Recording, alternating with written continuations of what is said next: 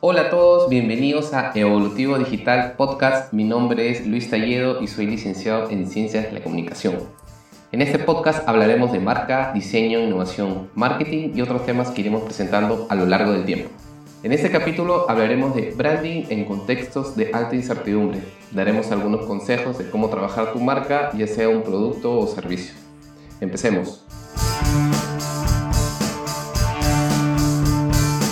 ¿Qué es branding? Branding es el proceso de creación, construcción y desarrollo de una marca. Branding es lo que la gente dice, piensa o siente de tu producto o servicio. ¿Qué es lo que busca? El branding busca ir más allá de la identidad visual de un producto o servicio, más que un logo, una tarjeta de presentación, un brochure, una red social, etc. Busca darle peso a la marca para diferenciarse de la competencia. La marca se sostiene de tres aspectos fundamentales, que son consistencia, coherencia y constancia. Coherencia desde la comunicación, ya sea por app, web, mail, redes sociales, tiendas, productos, servicios y todo esto enfocado en sus atributos de marca, como puede ser la innovación, la originalidad, la elegancia, la simpleza, etc. Cuando una marca nace para resolver un problema específico y es definida bajo los conceptos antes mencionados, se vuelve importante y con futuro. La marca obtiene un reconocimiento por parte de sus consumidores y con esto una rentabilidad. Para resolver este problema específico, ellos se basan o la organización se basa en lo que llamamos el Customer Centricity, que es algo que lo, lo, pondríamos de esta forma, es algo que va más allá de solo vender. Lo que trata es de generar relaciones sólidas y aportar valor a su producto o servicio. Cuando el branding está bien constituido en base a estrategias y objetivos, hace que la organización sea más exitosa. Como por ejemplo, estas organizaciones exitosas podemos tener a Amazon, a Apple o a Zappos. Y tomaremos como ejemplo el branding de Zappos, ¿no? El branding de Zappos se basa en un compromiso máximo y personalizado con el cliente. Ellos saben que la interacción que experimenta el cliente es lo que determina en gran medida la reputación de su marca y este compromiso lo demuestra no solo con las personas de afuera, sino con las personas que trabajan en su organización. Son coherentes con lo que comunican. Como por ejemplo, eh, tiene coherencia en sus videos, en su, en su portal web, en su blog. En el blog resulta algo, hay algo bastante interesante, que ellos te permiten descargar un PDF en donde ellos te explican más que todo la filosofía de cómo trabajan, ¿no? El PDF se llama Let's Make Happy Work, ¿no? Algo así como hagamos un trabajo feliz. Y básicamente te hace un recorrido de cómo la organización eh, desarrolla todo su trabajo de adentro hacia afuera. Recuerdan que al comienzo del podcast les comenté eh, que si una organización es coherente, consistente y constante, eh, se vuelve exitosa y rentable. Pues esto pasó en el año 2009. Amazon se interesó por Sapos, eh, por su forma de trabajar y compró la organización por una cantidad increíble, ¿no? Eso es lo que, lo que hace una organización exitosa, ¿no? Eh, tratar de ser coherente y consistente con su marca. Pasemos a otro punto.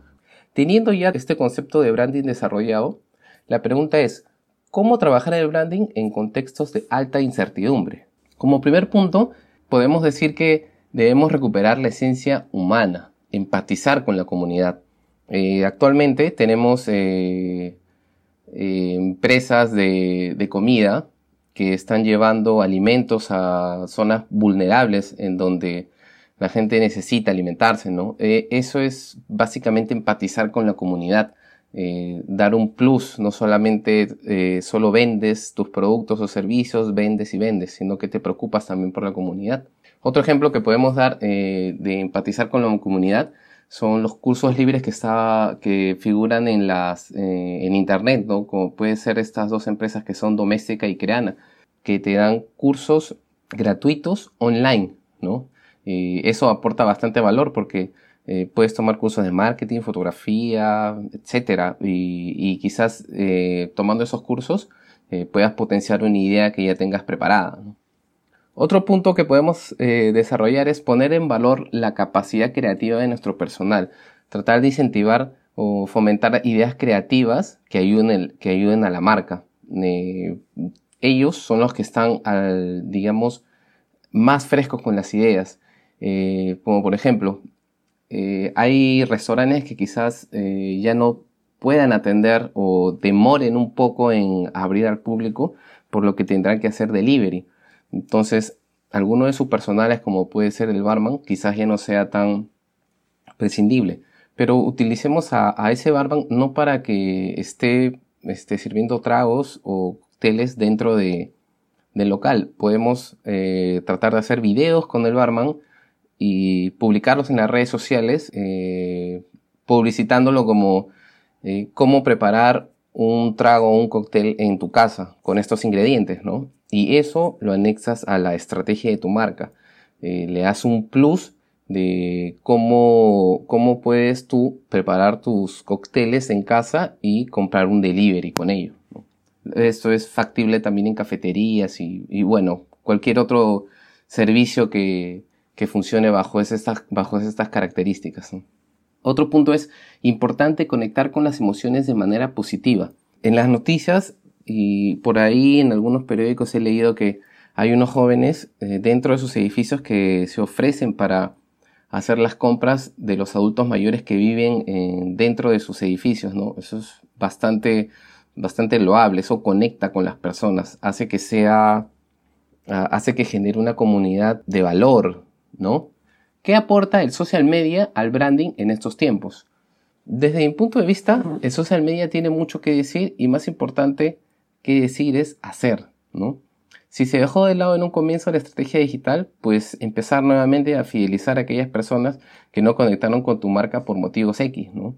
Eh, establecer el diferencial de tus productos o servicios mediante una estrategia con objetivos definidos, como por ejemplo webinars que circulan en las, en las redes por internet y estos son gratuitos, ¿no? Estos webinars generan valor, hacen que tu consumidor se conecte, ¿no? Eso es bastante importante en estos tiempos. ¿Es importante comunicar tu marca en redes sociales? Sí, sí es importante. Más que cantidad, es contenidos de calidad. Si no, esta comunicación se vuelve en un ruido constante y no trasciende, ¿no? Y utilizar las redes sociales adecuadas y optar por la omnicanalidad. Debes medir qué red te funciona mejor. Tienes Facebook, Instagram, LinkedIn, mm, YouTube. Entonces tienes que ver en qué, en qué red social tienes más presencia, dónde puede funcionar mejor tu marca. Esto ayuda bastante, ¿no? Bueno, con todo lo antes mencionado, podemos llegar a la conclusión de que el branding es el ADN de toda organización y que se sostiene de tres aspectos fundamentales, que es la coherencia, la consistencia y la constancia. Compartir el conocimiento de valor funciona, retener el conocimiento no aporta valor. Conectar tu marca con emociones positivas es lo que funciona. Podemos recomendar un libro, este se llama Brand of On, el branding del futuro. Es de Andy Stallman y se encuentra en Amazon y en Google. En Google puedes leer las primeras 50 páginas gratuitas y si te convence, pues comprarlo, ¿no? Eso sería todo. Nos vemos en los siguientes capítulos. Somos Evolutivo Digital Podcast. Comparte el conocimiento, sé tolerante al error y abre la mente.